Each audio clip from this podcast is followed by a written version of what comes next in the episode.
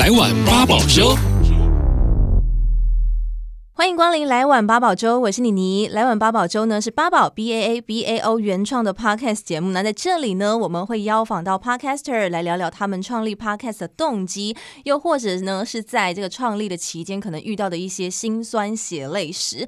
今天呢，在录音室邀访到的来宾呢，其实他的节目内容我非常有兴趣，因为我个人非常爱看电影。然后呢，你知道女生嘛，通常对一些星座然后是占星都很有兴趣。那这位作者呢，他就是。把电影还有占星就是放在一起，那我们来欢迎一下电影关系心理学的拉拉。Hello，大家好，我是电影关系心理学的拉拉。是因为你的频道刚刚有说嘛，是把这个影剧还有占星放在一起，怎么会想要把这两者做一个结合呢？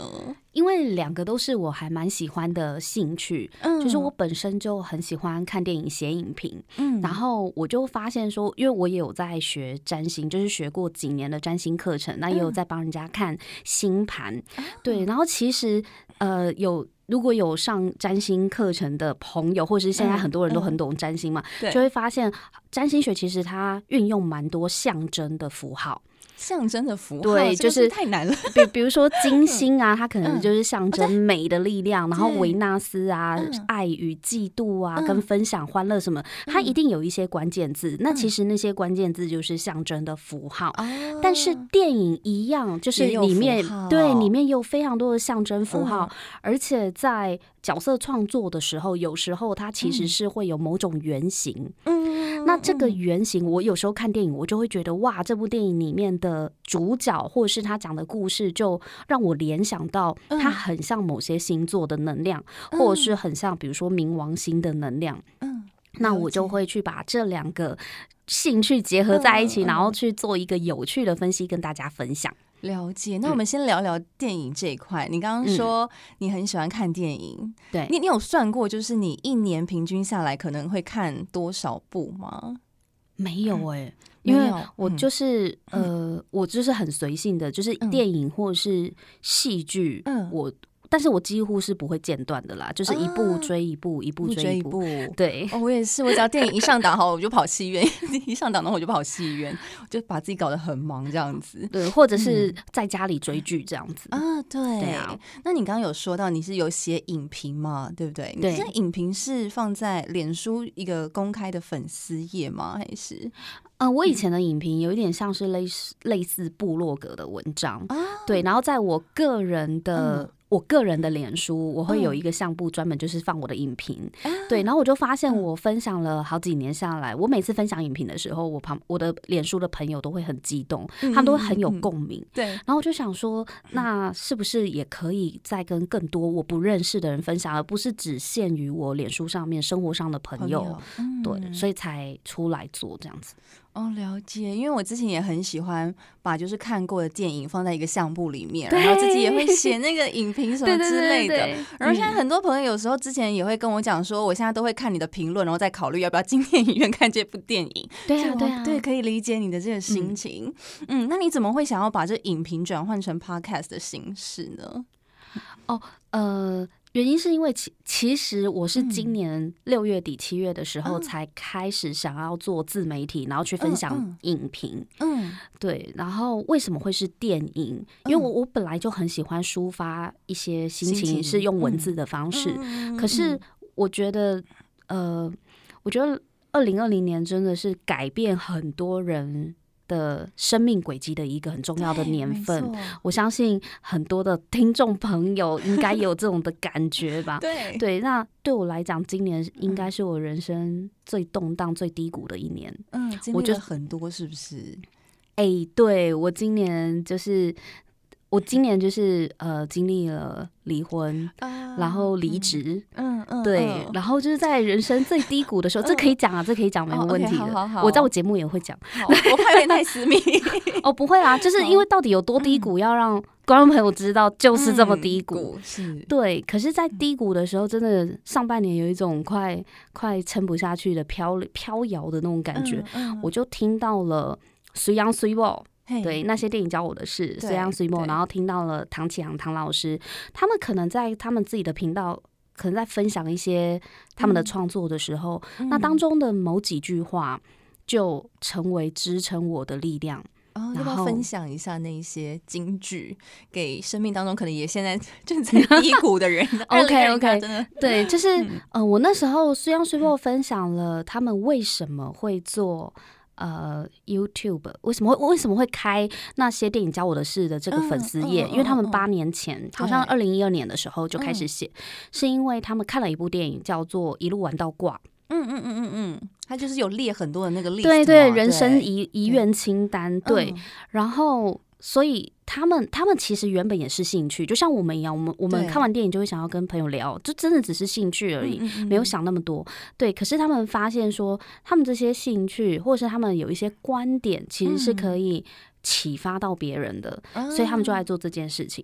那唐老师。呃，唐老师是因为他分享说，他当时为什么二零一七年会开自己的 YT 频道，开始拍影片，开始经营自媒体，嗯、也是因为他的节目就是被收掉了，然后他有一阵子是没收入的，嗯、然后就是在就让我开始发现，其实我们走到好像绝境，好像死巷里面的时候，死胡同里的时候。其实是可以自己再去创造另外一条路，然后就因为这两个很有启发意义的网红，对，然后我听到他们分享他们故事的时候，也启发了我，对，因为当时就是呃工作家庭都非常大的变动，离婚离职够够大了吧？对啊，人生最大的两个那个同一年发生，你看刺不刺激？对，然后。呃，我就觉得说，好，那如果曾经我也受过别人的帮助，嗯、就是别人用他们的生命故事，就真的让我度过了生不如死的那个状况，那我是不是也可以把我的经历？我也希望我的分享可以透过 Podcast，我不知道谁会来听，也不知道多少人听，嗯、但如果我今天有这个荣幸，可以陪伴某一群人去度过他很痛苦的那一段时光，我就觉得这就是我想做的事。哇，我觉得听起来非常的激励人心哦！在二零二零年的这个时候，真的是很需要这样子一个动力。所以你现在经营 Podcast 大概有多久的时间了？如果从七月算到现在，大概半年，左右，对，对不对？嗯，那你有一些经历经营这个 Podcast 上面的一些心得，或是你有遇到什么样子的困难吗？毕竟你哎，之前没有做过声音有关的行业，对不对？有吗？没有，嗯，对不对？那没有，那。自己面对麦克风讲话，是不是会有一些，就是在一开始的时候会觉得说啊，好难哦，或者是口条上啊、文字上的处理啊，会有一点。我以往的工作经历其实就是行销。或者是行销业务相关的，嗯、所以有时候也蛮常上台当主持人。我我很常被公司安排主持人的这个兼职。说话，对。对，但是以前就会觉得那只是顺便，嗯，对。以前不会有人觉得你是专业主持人，你只是行销，顺便来主持，顺便主持一下尾牙 啊，顺便主持一下什么说明会，哦，就是我们的这个讲座。嗯、那以前也有受邀到学学校里面去。演讲给学生听，嗯，对，所以讲话对我来说不是不是太困难，嗯、但是我觉得做 podcast 困难的不是在于你会不会讲话，嗯，对，我觉得它困难的是你要怎么样把你讲的话有组织、有条理，然后让别人听得懂。对，嗯、因为像我们去受邀演讲或什么的，虽然有 PowerPoint 的，嗯、但是呢，基本上。你你可以随性发挥，你爱讲什么就讲什么。嗯，但是就可是我觉得录 podcast，尤其是我的节目，我是一个人，对对对，我都是一个人讲满四十分钟，讲满 二三十分钟这样。对，所以一开始在录的时候，我也觉得应该可以很随性。但对不起，我不是台通，台通比较厉害。对，台通可以随性，我不行。台通是因为两个人在聊天啊，对，但是他们聊天也是有很有很有条理，很有条理的。对，所以一开始在学的时候，我就发现说，我。我明明也是录了几个点，比如说今天这一集啊，我要讲四个点好了，嗯、对，然后我就开始即兴发挥，就发现天哪，我讲了好多垃圾话，就是根本岔题了，嗯嗯，嗯。对，我就觉得我我不可以，我不可以即兴发挥，嗯、所以后来我的方式就是，这是适合我的方式，不见得适合每个人，嗯、我会写稿，写逐字稿是不是？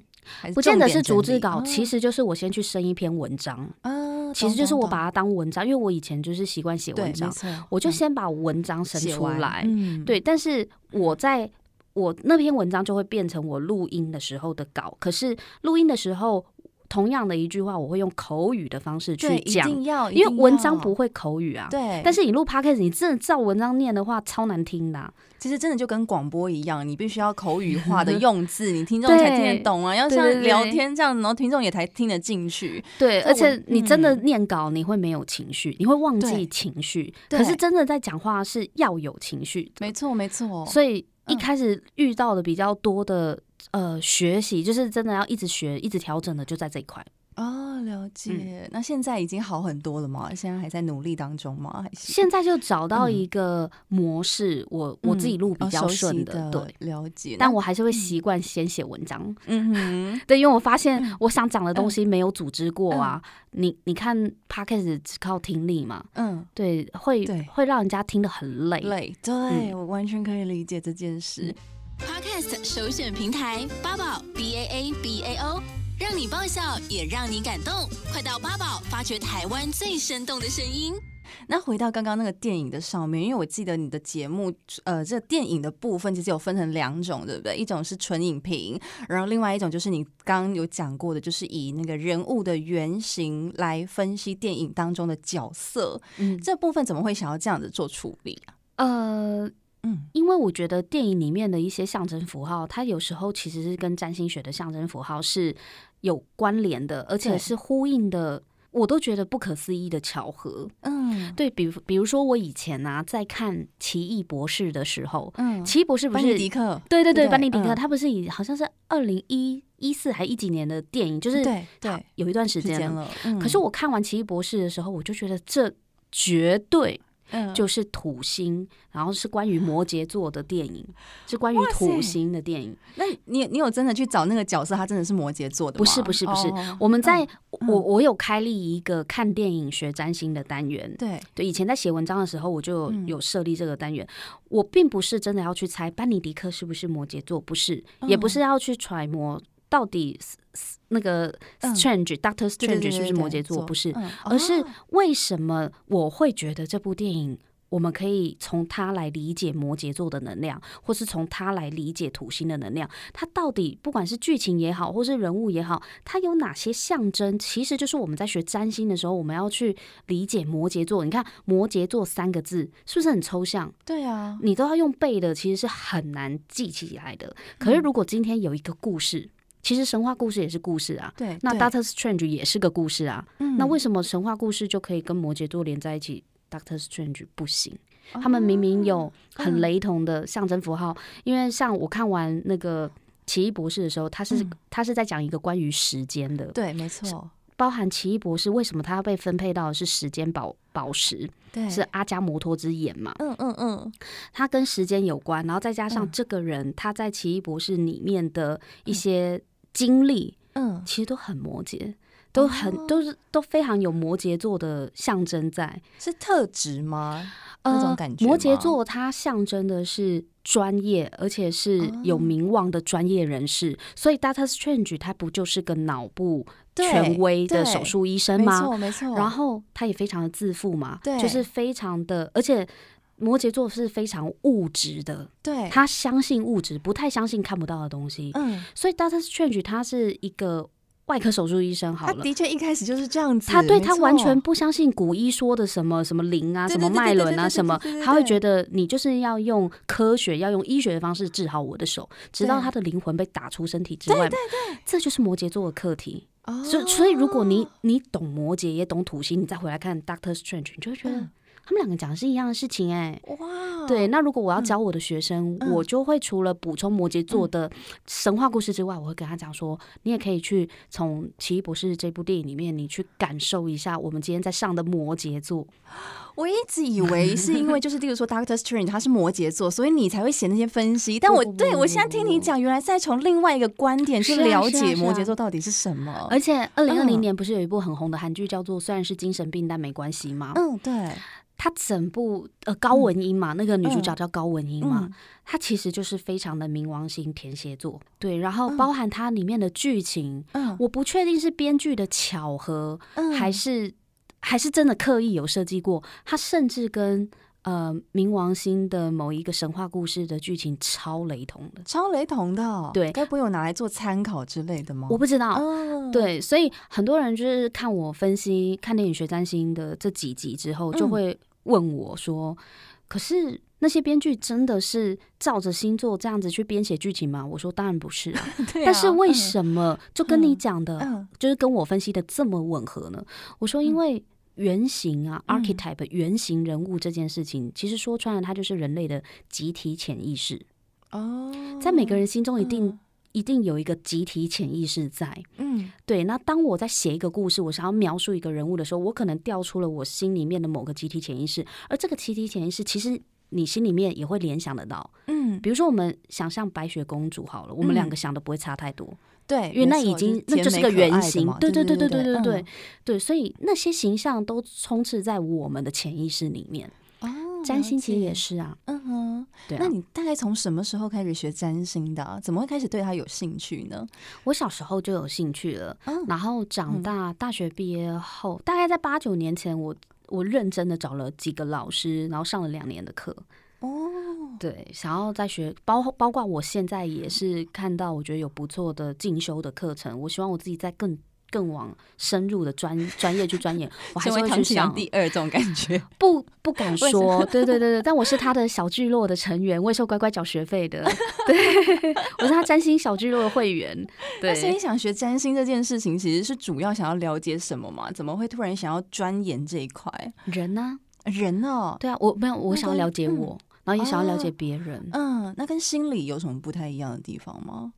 我觉得占星它就是一个很生动的系统，嗯、而且，嗯，小时候只知道太阳星座就是人分为十二种十二星座，这其实是谬误，嗯、对对对对对，不是这样子。嗯、那长大之后接触了完整的占星的概念，真的有老师领进门之后，嗯、我就觉得它就是，我觉得人性本来就是一个非常复杂的东西，但是如果有一个系统，它可以让我很有。概念跟逻辑，然后可以看很细，嗯、去看清楚这些复杂的人性。嗯，他之所以为什么会这样，嗯，我就觉得这个这一套呃学理非常迷人。嗯、那你认识一个人的时候，会先跟他讲说：“哎、欸，给我看一下你的星座，这样子吗？”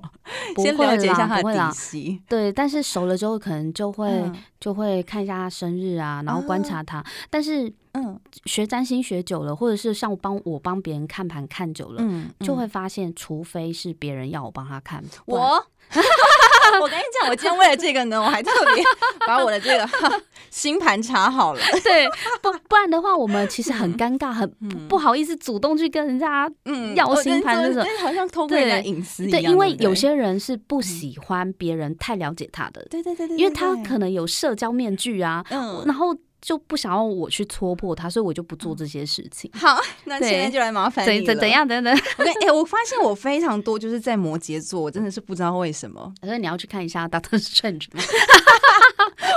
八宝 B A A B A O 网络广播随心播放，跟随你的步调，推荐专属 Podcast 节目，开始享受声音新世界。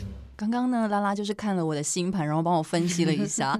我觉得他分析的非常的就是有点，你知道，让让让我有点，我不知道心有戚戚焉吗？还是好像真的被看透的感觉。所以如果就是不要随便把星盘给别人看。所以大家就是，如果听众朋友有个真的感兴趣的话，其实真的也可以到拉拉的这个电影关系心理学来了解更多关于星盘的东西。所以你平常有在做一些占星咨商的部分吗？有啊，一直都有。哦、真的、哦，所以这个也算是你的一个维生方式吗？呃，嗯、我我其实没有把这个当做主要的收入，但确实一直都会有 case 上来。哦，对，我的粉丝也有来找过我啊。哦，真的，啊，所以你是有开课的那一种？哦，没有没有，他们是预约做咨商，然后课程有在准备线上课程。以前是去企业内部教，嗯，就是就是可能开一个通识课这样子，有点像员工福利。嗯嗯嗯。可是这几年我也在思考，是不是可以再有其他不同的方式，可以不要讲开课啊？因为我都觉得我自己也不是一个什么多厉害的老师，但是我觉得确实，如果我想要学。占星的人，嗯，那我懂得可能比你多一些些，我觉得我们可以互相的分享，对，所以最近也有想要在做其他线上课程的一些规划嘛，嗯，嗯，然后我听说你好像也有想要开一个主题，是教大家怎么做 podcast，是不是？嗯，就是分享。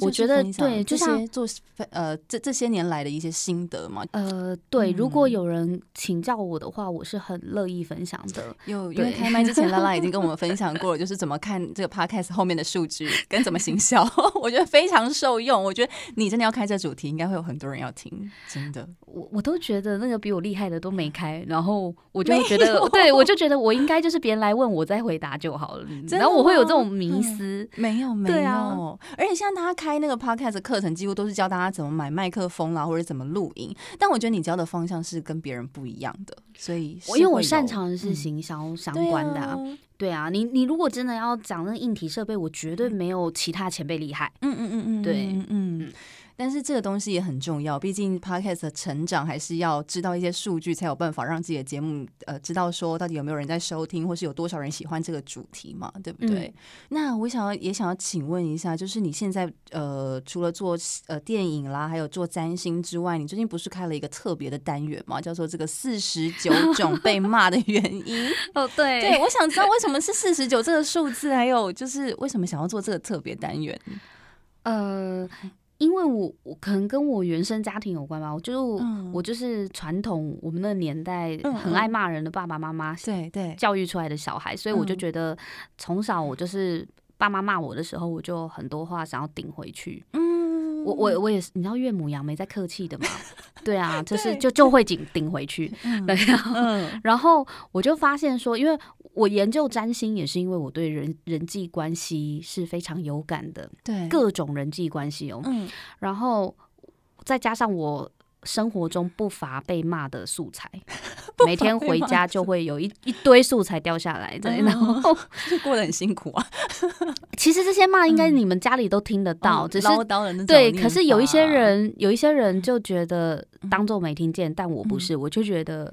我就会有话想说，对，所以我就想要做这个四十九种被骂的原因，因为我觉得我希望可以让同样饱受这种责骂之苦，或是家人的言语霸凌啊，或言语暴力之苦的人，他可以因为我的这个系列呢，能够获得一些安慰也好，嗯，或者是呃换个角度去思考，或者是那种。就就爱骂别人这句话的人，他可以因为听了我的节目而不要再这么做。哦，了解。对，他可以听到被骂人的感受。嗯。所以我其实做这个系列的时候，我本来是非常非常想要把它做的，就是我希望可以收集大家被骂的原因。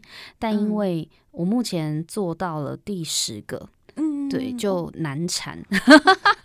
为什么当初想要设定四十九？四十九很多哎、欸，我这这四十九就是一个随性 哦，真的没有任何的原因。然后我就觉得我害死自己，就觉得应该设定十五就好了。不是因为我那时候就在思考，我从小到大被骂过哪些话，我随便写都三十个啊，那就觉得再加上别人的，应该四十九个不为过哦。对，然后后来发现其实是执行的困扰，并不是说我收集不到那些那些点，是不是因为你？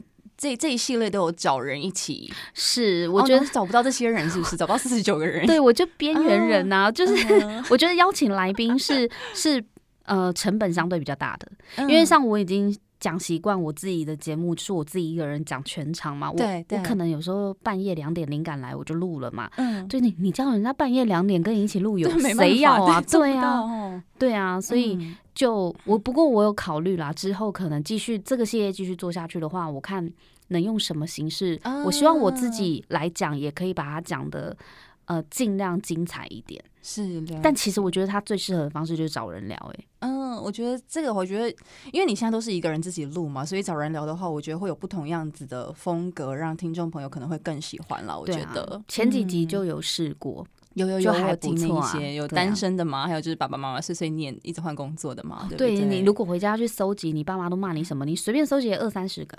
对啊，其实很多哎、欸，还是你列列出了一些，有一些我是我可以上节目聊的。等下可以来讨论，你可以考虑一下，好不好？可以可以。八宝 B A A B A O 免费提供制作人各式服务，现在就成为八宝制作人，打造个人品牌。好，那除了这个特别单元之外，嗯、你对于就是未来就是呃，Podcast 节目上有什么样子的期望跟它的发展吗？可能会想要多做一些什么样子的主题呀、啊，或者是我我觉得我我的星座的主题讲的非常的少，我可能会之后要增加多一点跟占星跟星座有关的一些分享啦。不敢说是帮人家上课或什么的，但是确实有一些呃观察。嗯，对，那。因为目前跟占星相关的就只有看电影学占星而已，对对对，对，但事实上，在生活中，我觉得有很多东西是我有一些体悟的，嗯、特别是在亲子占星这一块。嗯，因为我现在就是一个单亲妈妈，对，单亲妈妈嘛，嗯、然后。我发现，我以前还没有生小孩的时候，我学占星都在帮人家解决人际关系的困扰，或者是亲密关系的困扰。嗯，可自己当妈妈之后，就觉得哇，占星这个工具真的是养小孩一个非常好的一个工具，真的，它真的就是个工具。嗯，因为。呃，而且它这个工具是量身定做，就是针对你跟你的小孩。嗯，你不觉得很奇怪吗？如果世界上的小孩这么多种，嗯、爸爸妈妈也这么多种，嗯，那到底是有哪一个教养专家可以用一套方式适用于所有家庭？对啊，对啊。可是很多妈妈就是很喜欢听谁谁谁教养专家说的嘛。对对，对。那我就觉得，嗯，你自己都知道这这件事情，你的小孩就不是别人的小孩，怎么可能一套逻辑去？套用的，对，然后我就发现我身边很多妈妈，她就受困于，嗯，要如何教小孩这件事情，受困于某些教养专家的理论，嗯嗯、不是说那些理论。不，嗯，没有参考价值，而是我们必须要认知到每个人都是独立的个体。对对，然后他们就会觉得教养专家说不能骂小孩，会造成小孩的脑部什么发展受损什么的。然后他可能今天真的很生气骂了小孩，然后内疚了半个小时。嗯，我我身边好多朋友就这样，就有点太 over 了。对，然后。我就帮他们看那个亲子占星的星盘，嗯，然后会更让他了解自己，跟了解孩子，嗯，所以我觉得在亲子占星这一块有很多地方是可以努力的，嗯，我也想要去推广这样子。是好的，那节目最后要不要来推荐一下你自己的这个节目？我节目叫做《电影关系心理学》，星是星座的星，就是占星的星。然后我的节目是你欢迎你来收听我的节目，我们可以一起在节目里面聊电影，嗯、然后谈关系，然后学占星，这样子。是好，那今天真的非常谢谢电影关系心理学的拉拉来到我们节目当中，谢谢，谢谢妮妮，谢谢大家。